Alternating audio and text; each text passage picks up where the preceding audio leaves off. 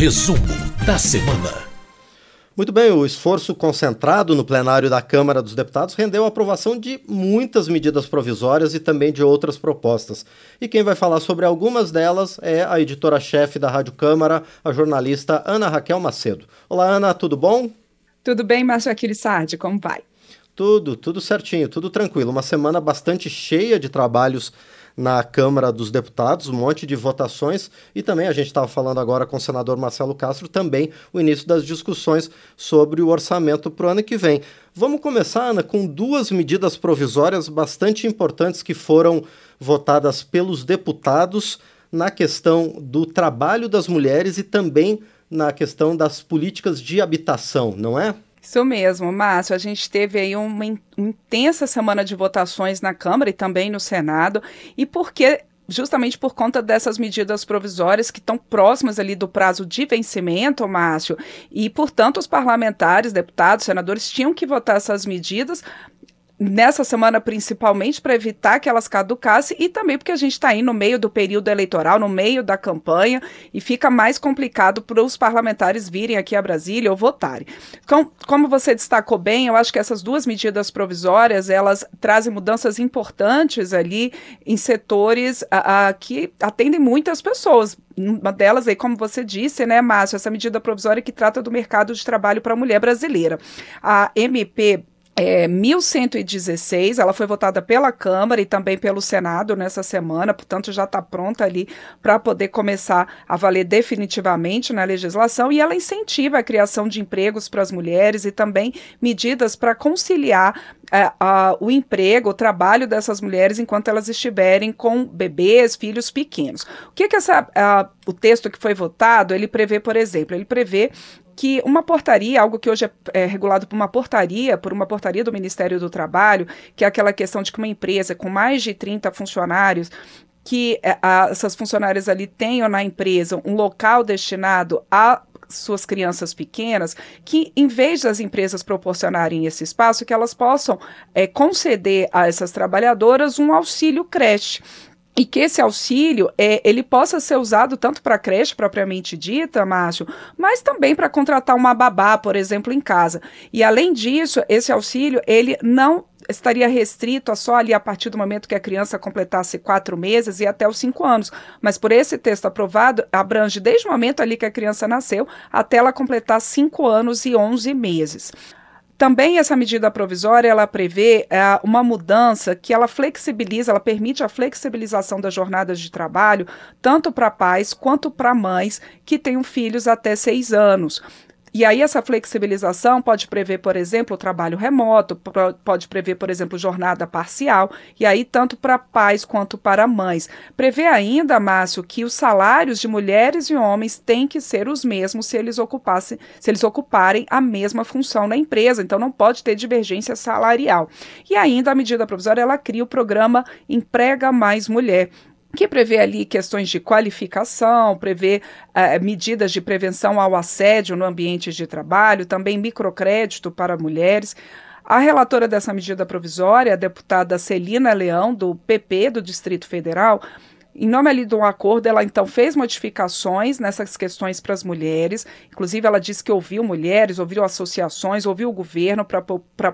propor esse texto que chegou aí à votação. Mas ela retirou da medida provisória, Márcio, toda a parte que tratava do jovem aprendiz, de regras para contratação de jovem aprendiz. E por quê? Ela usou o argumento ali, Márcio, que esse assunto ele já é tratado aqui na Câmara e está sendo discutido já há algum tempo numa comissão especial por meio de um projeto de lei. Então, portanto, ela deixou essa discussão para ser concluída nessa comissão especial, nesse projeto de lei específico sobre o jovem aprendiz, então retirou essa parte da medida provisória. Então foi esse texto que prevê só essas questões relacionadas a mulheres, que são questões importantes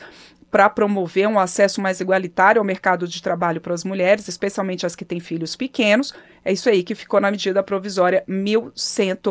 e 16. Outra medida provisória aprovada, como você bem colocou, Márcio, foi essa a medida provisória 1114, que ela amplia as garantias para a compra de imóveis pela Casa Verde e Amarelo, também amplia o prazo para que as empresas, pequenas empresas ali, elas possam aderir ao programa de acesso a crédito facilitado por conta da pandemia. Antes dessa medida provisória, o prazo ia até o fim do ano passado, agora fica com prazo até o fim de 2023 prevendo também que o governo possa continuar dando a garantia é, aos bancos para assumindo o risco desses empréstimos às pequenas empresas é, e que ele possa, nesse fundo, um fundo de até 4 bilhões de reais, então assumir esse risco com isso, as empresas podem ter acesso aos bancos ali com créditos com crédito facilitado, juros menores. Em relação ao Casa Verde e Amarela, a medida provisória 1114, ela amplia a cobertura de um fundo, um outro fundo garantido pelo governo que cobre as prestações da Casa Verde e Amarela no caso daqueles trabalhadores que eventualmente tenham perdido o emprego ou que temporariamente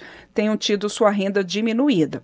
É, a medida então beneficia as famílias com renda mensal, nesse caso, de até R$ 4.650 nas operações contratadas a partir de 1 de junho deste ano. E para esse fundo aí relacionado ao Casa Verde e Amarelo, o governo tem até 2 bilhões de reais. O relator dessa MP, o deputado Marco Brasil, do PP do Paraná, ele fez uma mudança ali, Márcio, para permitir que essas questões facilitadas aí do Casa Verde e Amarelo possam ser usadas, essa garantia possa ser usada também na compra ali de imóveis usados e não apenas de imóveis novos. Essa MP, Márcio, lembrando só que ela também foi votada pelo Senado. É, bom, e além dela, teve três outras medidas provisórias na área da economia, especialmente relacionadas à política de combustíveis, não é? Isso, Márcio. A MP, a medida provisória 1117, que foi votada pelos deputados, também pelos senadores nessa semana, ela reduz ali o gatilho que é usado para modificar a tabela do frete pela ANTT, Agência Nacional de Transportes Terrestres, quando há mudanças no preço do diesel. E esse gatilho, então, Márcio, no índice de variação no preço do diesel, ele passa, ele diminui de 10% para 5%. O que, que isso significa? Se o diesel S10, por exemplo, tiver uma redução de a partir de 5%, a NTT já muda a tabela do frete. Da mesma forma, se tiver um aumento a partir de 5%, a NTT já muda aí é, essa tabela do frete, o que beneficia os caminhoneiros, que sofrem muito com a variação do preço do diesel. Só para a gente ter uma ideia, nos 12 meses anteriores à edição dessa medida provisória, o diesel subiu 52%. Então, ela vem trazendo um alívio aí para quem depende dessas tabelas do frete e que tem sofrido bastante com a variação do diesel. Outra medida provisória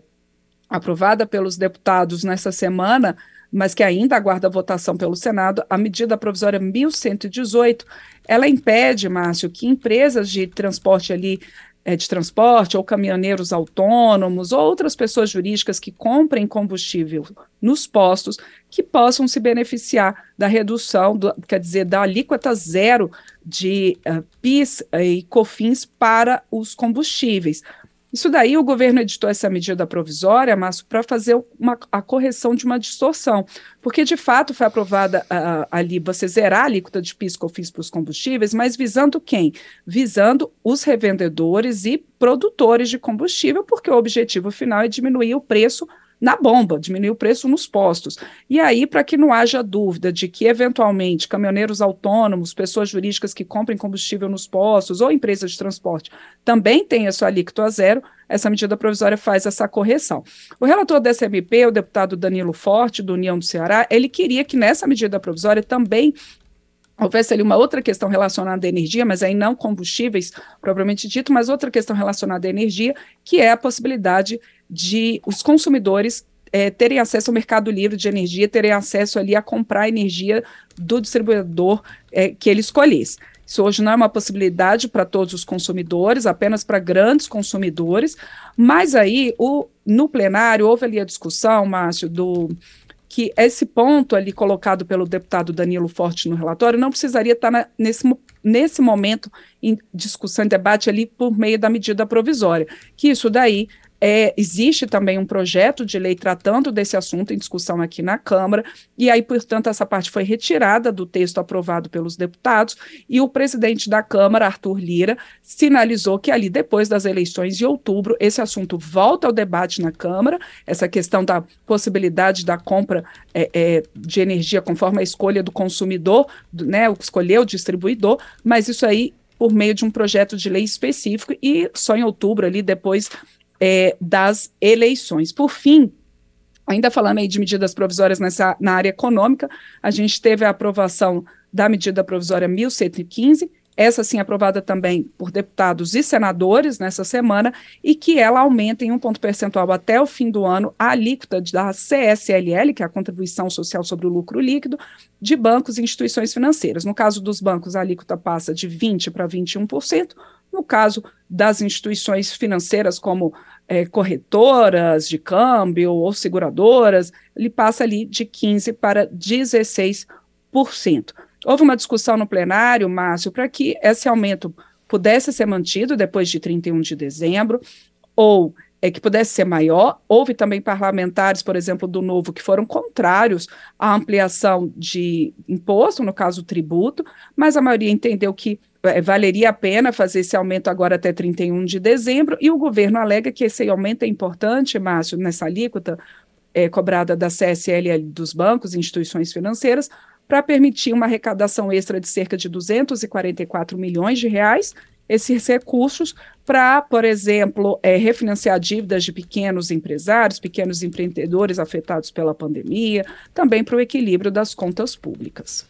Agora, Ana Raquel, outra medida provisória, ainda foi uma semana de bastante medida provisória, não? Outra na área da Previdência reabre o prazo para os servidores públicos aderirem ao regime próprio de previdência social. O que, que significa isso, Ana? Você tem razão, Márcia. Essa é uma medida provisória também que foi aprovada pelos deputados nessa semana. Ela ainda precisa da análise dos senadores essa MP, a 1119, ela reabre o prazo para que os servidores públicos que estão ainda no regime antigo ali da Previdência, permitindo, por exemplo, a aposentadoria integral, que eles, se eu quiserem, possam aderir ao FUNPRESP, ao FUNPRESP, que é a Previdência Complementar do Servidor Público, até o dia 30 de novembro. Então, ela reabre o prazo para adesão ao FUNPRESP. Só para a gente lembrar, o FUNPRESP ele existe desde 2012, portanto, desde a criação do FUNPRESP lá em 2012, que novos servidores, eles não se aposentam mais pelo regime da, da aposentadoria integral. Eles têm ali a aposentadoria pelo teto da Previdência, é, da, do INSS, e o restante eles complementam por meio dessa Previdência, por meio desse fundo, que é o FUNPRESP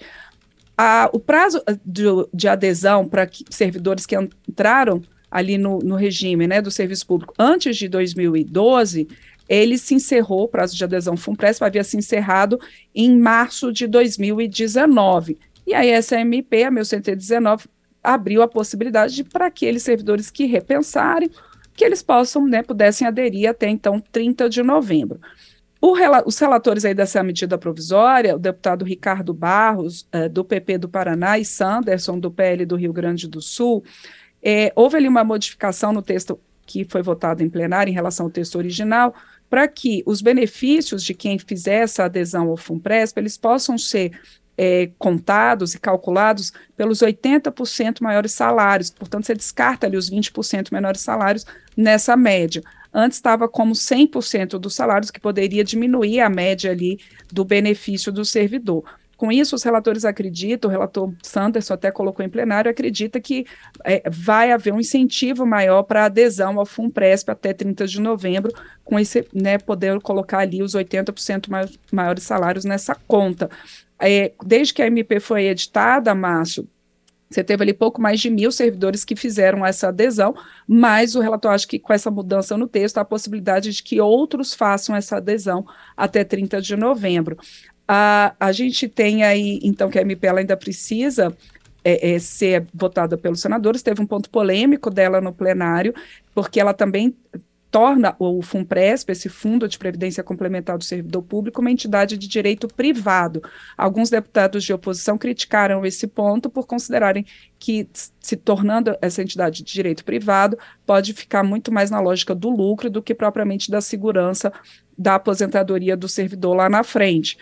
Também houve críticas de outros deputados, não de oposição, mas ali de centro, ou mais independentes em relação ao governo, eh, temendo de que, tornando de direito privado, haja possibilidade aí de pagamento de salários bastante altos dos gestores do FUNPRESP ou sendo de direito público, mas eles têm que seguir o teto do serviço público de salário, que é de pouco mais de 39 mil reais. Agora, como direito privado, há a possibilidade de pagamento de salários maiores a esses gestores do FUNPRESP. Então, isso também foi um ponto criticado, mas a maioria dos deputados entendeu que sim, é, o FUNPRESP pode ficar, então, como uma entidade de direito privado, e aí tendo esse prazo até 30 de novembro para aqueles servidores que ainda estejam no regime antigo, se eles quiserem, poderem mudar de regime. Desde 2012 ali a gente tem, segundo o governo, a cerca de 12, 18 mil, quer dizer, 18 mil servidores é, que migraram para o FUNPRESP. Bom, e em meio a essas discussões e votações dessas medidas provisórias, o Congresso Nacional ainda recebeu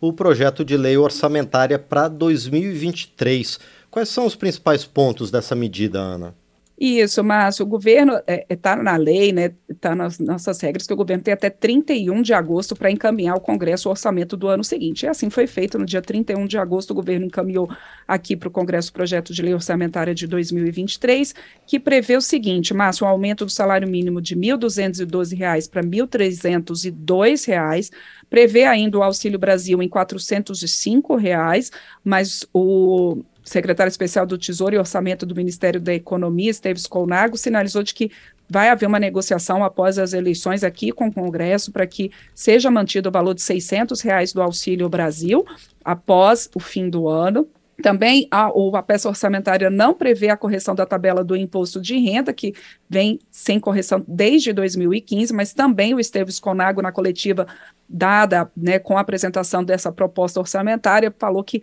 vai haver uma negociação com o Congresso para que haja possibilidade de recursos na correção da tabela do imposto de renda.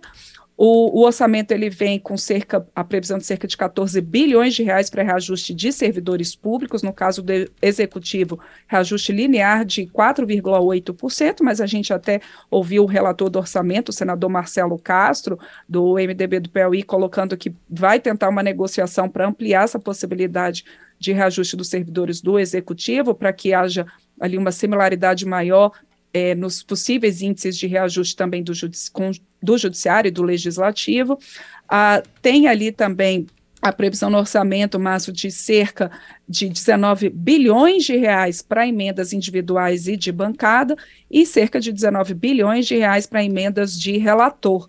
É, no caso dos, das emendas de relator, pela primeira vez, o governo faz uma indicação ao Congresso, sugere ali é, uma divisão desses recursos das emendas de relator do orçamento, prevendo, por exemplo, Márcio, que cerca de 50% desses recursos vão para a saúde, algo que já acontece com as emendas individuais dos parlamentares e também as emendas de bancada. O orçamento ele prevê um total de 5 trilhões de reais, mas a gente lembra que mais da metade disso é para o custeio da dívida pública e prevê ali como parâmetros econômicos para o ano que vem, Márcio, um crescimento da economia, do PIB, o produto interno bruto, em cerca de 2,5% e uma inflação de 4,5% em 2023. O orçamento que agora, Márcio, foi entregue mas a gente está no período de campanha eleitoral e aí os deputados e senadores voltam a discutir mais propriamente o orçamento após as eleições. Bom, e para a gente encerrar a nossa conversa aqui no resumo da semana, Ana Raquel, teve várias discussões também aqui na Câmara nesta semana sobre os riscos de violência nas eleições e também, principalmente, as ações que o parlamento está fazendo para combater isso, não é? Isso mesmo, Márcio. A Câmara, inclusive, criou, votou em plenário e criou essa semana um observatório da mulher na política. Exatamente, era uma estrutura que já vinha funcionando ali na Secretaria da Mulher, mas por meio de reuniões de um grupo de trabalho, e agora formaliza a criação desse observatório ligado ali à Secretaria da Mulher da Câmara dos Deputados, justamente para monitorar políticas de combate à violência política contra a mulher, políticas públicas, monitorar e propor novas políticas, tudo com vistas a acabar, né, ou pelo menos minimizar bastante é, e combater fortemente a violência política contra as mulheres. A gente tem, teve até um debate, inclusive, nessa semana sobre esse assunto, Márcio, porque completou aí nessa semana um ano da lei de combate à violência política contra a mulher. A gente teve também mudanças na legislação é, por emendas constitucionais, uma delas prevendo que 30% dos recursos para as campanhas que sejam destinados a mulheres, prevendo também que os votos destinados a mulheres e negros nessas eleições, que eles contêm em dobro para efeitos de distribuição dos recursos dos fundos partidário e eleitoral, e tudo isso, esse combate à violência política, esses essas definições sobre recursos e de, distribuição de fundos, também distribuição esse voto essa contagem em dobro de votos a mulheres e negros também ela vale, mas para a distribuição do tempo de rádio e TV. Tudo isso daí faz com que a, parlamentares e também é, é, especialistas uh, indiquem a possibilidade de um aumento da participação feminina na composição do próximo Congresso, a participação que vem, então, do resultado das eleições que estão marcadas para o dia 2 de outubro. Hoje as mulheres elas compõem, por exemplo, somente 15% das cadeiras aqui da Câmara dos Deputados, mas já há deputada é, é, é, colocando que com essas novas regras e com essa legislação de combate à violência política que seja possível que o resultado das eleições de outubro levem a uma composição de pelo menos 25% de mulheres a essa expectativa na Câmara do ano que vem. Ainda sobre violência nas eleições, Márcio, você tem razão, o a Câmara, diferentes comissões aqui da Câmara têm debatido esse assunto, têm chamado servidores da Justiça Eleitoral, que esses servidores é, têm colocado ali uma certa insegurança com o tensionamento da polarização política e como isso pode se refletir no dia da eleição, então tem pedido mais segurança e, e um combate mais forte ali a, a essa polarização e que isso não chegue ali no dia da votação e que, de fato, né, Márcio, a gente tenha eleições tranquilas e uma votação tranquila, que o eleitor possa ir para a sua sessão eleitoral, exercer o seu direito do voto de maneira bastante tranquila. Lembrando, e isso foi lembrado nas discussões que houve na Câmara aqui nessa semana, que a Justiça Eleitoral, o Tribunal Superior Eleitoral, ele definiu ali, né, Márcio, que do, no dia da eleição o, o, eleitor não vai poder entrar na cabine com o celular e também está proibido o porte de arma nos locais de votação, inclusive para quem tem o porte de arma. Né, a exceção ali é só para o caso daqueles integrantes das forças de segurança que estejam trabalhando no dia da eleição, mas tirando isso daí, então está proibido o celular na cabine de votação e também proibido o porte de arma nos locais de votação. Muito bem, Ana Raquel Macedo, mais uma vez, obrigado por detalhar para a gente o que aconteceu de mais importante na semana aqui na Câmara dos Deputados, entre tantas outras votações que aconteceram nessa semana. Bom, por enquanto é isso, mas a gente se vê na próxima semana também com mais informações sobre as atividades da Câmara, não é? Um grande abraço, Ana. Obrigada, Márcio Aquiles Sardi, é isso mesmo. A gente volta na próxima semana com o resumo da semana. Agradeço por enquanto quem acompanhou com a gente essa edição aqui do resumo, tanto ao vivo como também depois em podcast e pela rede legislativa de rádio e TV e também pelas nossas emissoras parceiras, como a Web Rádio Cidadã de Muriaé, de Muriaé, Minas Gerais. Muito bem, esta foi então a Ana Raquel Macedo, editora-chefe da Rádio Câmara, trazendo para a gente informações sobre as votações e demais discussões da Câmara nesta semana.